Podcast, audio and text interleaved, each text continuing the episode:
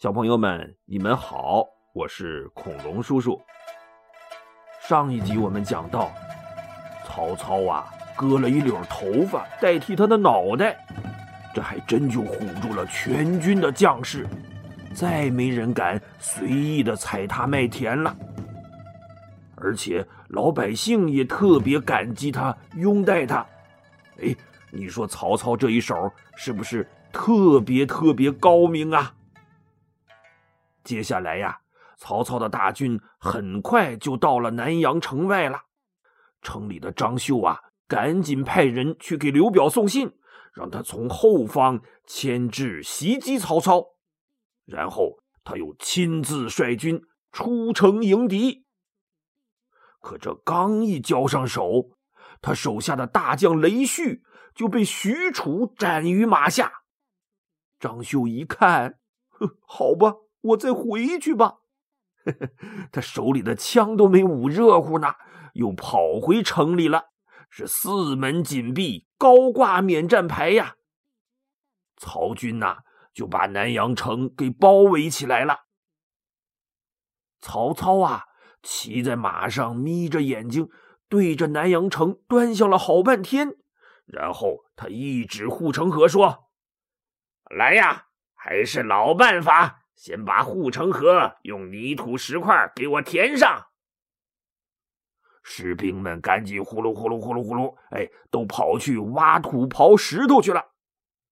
曹操又眯着眼看了一会儿，说：“来呀，再找些布口袋，都塞满干草树枝，就在这护城河边给我搭个高台，要比城墙再高一些。”旁边的士兵又呼噜呼噜呼噜呼噜，哎，跑去拔草薅树枝去了。没多久啊，那高台就搭起来了。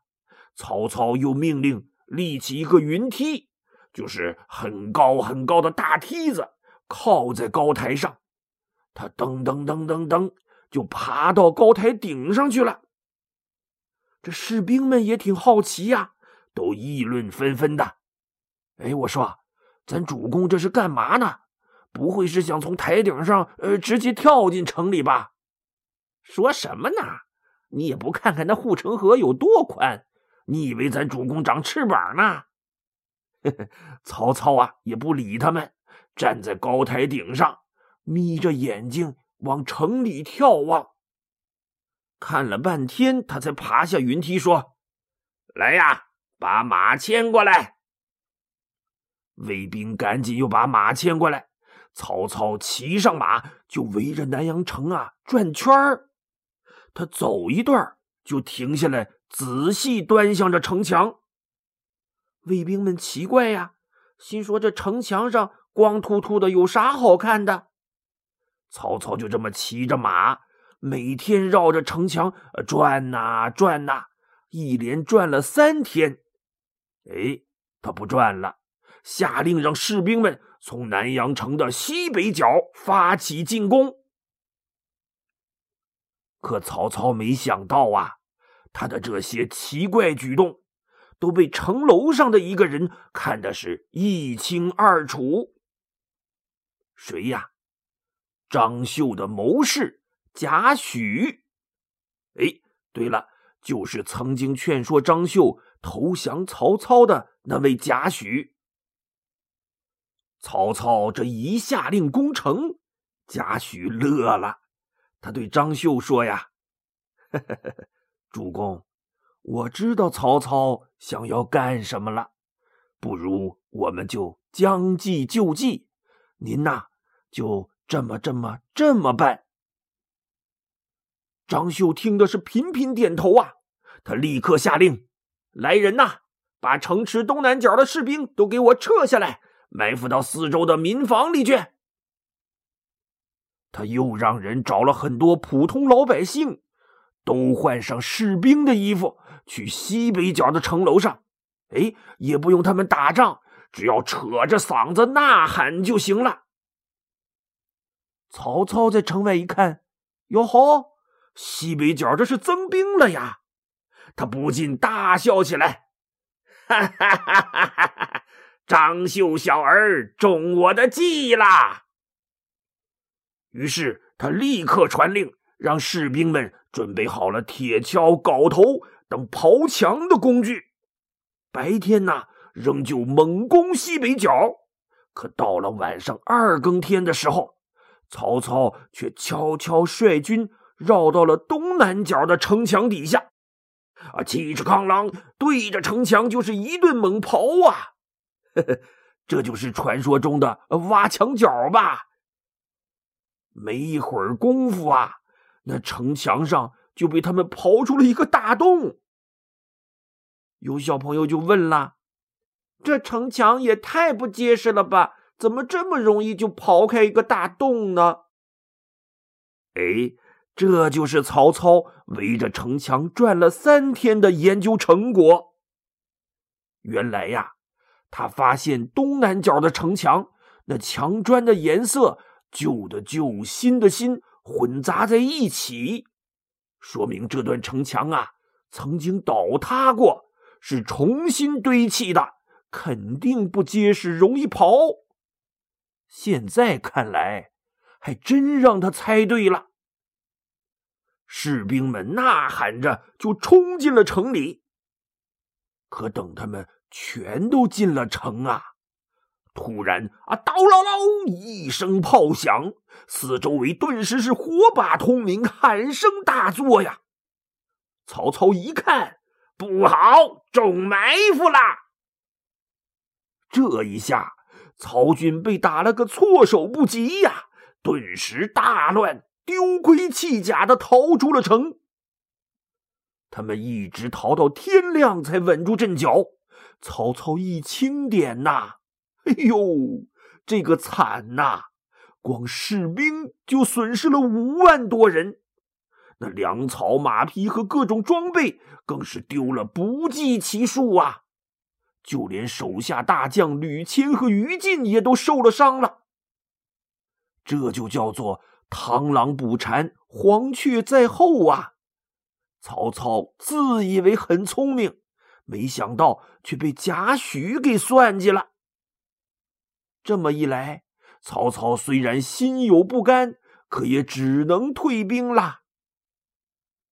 当大军一路往回走，到了玉水河的时候，曹操突然在马上是放声大哭啊，把手下的这些众将士都吓了一跳，赶紧跑上前问：“主公，您这是怎么了？”不就是打了一场败仗吗？您别哭啊！曹操抹着眼泪说：“我哭不是因为打了败仗，我是想起我的大将典韦去年就是在这里阵亡的，所以才悲从中来呀。”他抹着眼泪翻鞍下马，让人设置祭坛，又亲自焚香哭拜呀。周围的将士们见到此情此景，也都鼻子发酸，心里感慨呀。曹操先祭奠了典韦，才祭奠自己的大儿子曹昂和侄子曹安民，然后又和全体将士们。一起祭奠了阵亡的战友，最后啊，连当时被射死的那匹大宛良马，哎，他都一起给祭奠了。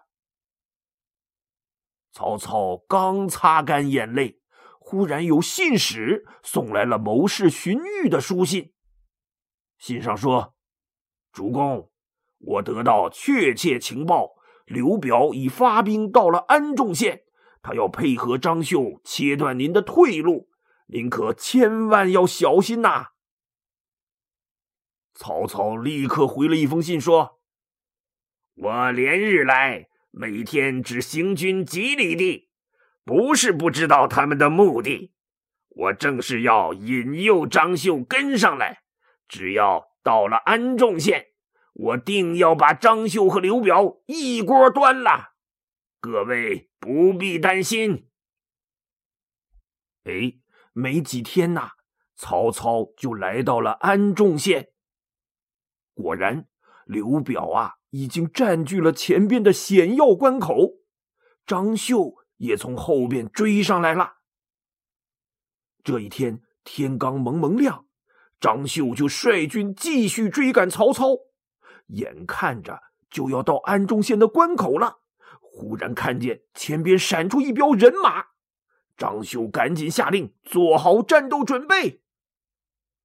可等那彪人马来到近前，再一看呐，这不是刘表的队伍吗？刘表见着张绣也是一愣啊，曹操哪儿去了？往许都撤军就只有这一条路啊！我们这前后夹击的，难道他还能飞了不成？张绣赶紧让人四下搜索，果然发现，在旁边陡峭的山坡上。有一条新开辟出来的山路。张绣恍然大悟：“我说的嘛，曹操肯定是趁着晚上挖了条山路逃进山里了。他们跑不远，快追！”他们没追出去多远，就看见前边影影绰绰的有不少曹兵在拼命的跑啊！张绣大喊一声：“别让他们跑了！”就追了上去。他们一直追到一片山洼里，突然间，刀唠唠一声炮响，四面的树林中顿时喊声大震，伏兵四起呀！这一下子就把张绣和刘表的军队给冲散了。曹操的这些将士们这个解气呀，哼，就你们会包饺子。我们还会包包子呢！冲啊，杀呀，哗！这回呀，轮到张绣和刘表惨不忍睹了。不仅是损兵折将，还被曹操一鼓作气杀出了安众县关口。张绣和刘表好不容易杀出重围，退回城里。刘表看着灰头土脸的张绣说：“哎，没想到我们竟然会中了曹操的奸计呀！”张绣也看着丢盔弃甲的刘表说：“哼，是啊，咱们重新再来吧。”这时候啊，曹操并没急着往许都退兵。而是在安众县关外扎下了营盘，他还想跟张绣、刘表再来一场决战呢。可就在这时，他又接到了荀彧的来信，说袁绍要发兵攻打许都，请主公速回。曹操这回可真有点慌了，以袁绍的兵力，那可不是闹着玩的呀。得赶紧回去。于是啊，他立刻下令返回许都。曹操刚一拔营起寨，张绣就接到了探马的消息，这可是好机会呀！他立刻就要出兵追击。这时候，贾诩赶紧阻止他说：“主公不能追呀，追上去肯定会吃败仗。”刘表在一旁不屑的说：“这么好的机会都不去追，你脑子里想什么呢？”张绣，别听他的。说完，他就拖着张绣，率领一万多兵马冲出了关口。他们一口气追出去十多里地，终于赶上了曹军。双方啊，叮叮当当的一顿打，嘿嘿，结果呀。张绣和刘表又是大败而归呀！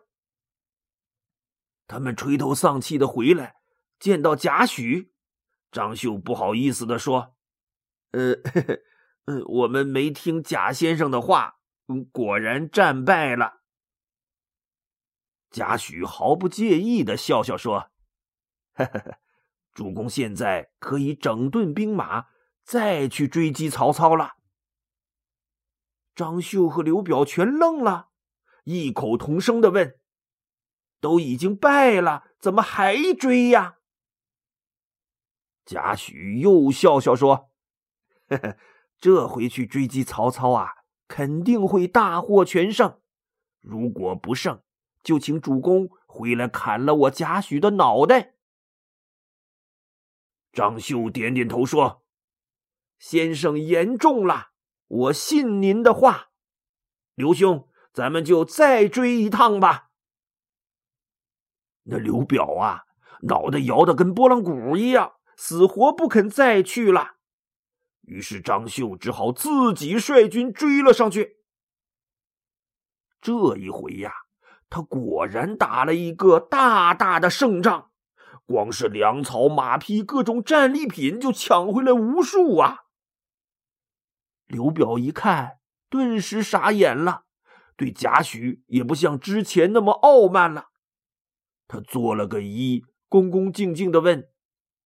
嗯，敢问贾先生，前一次我们用精兵去追击曹操，您说我们肯定会输；而这一次我们是用败兵去追曹操，您却说我们会赢，而且还都被您给说中了。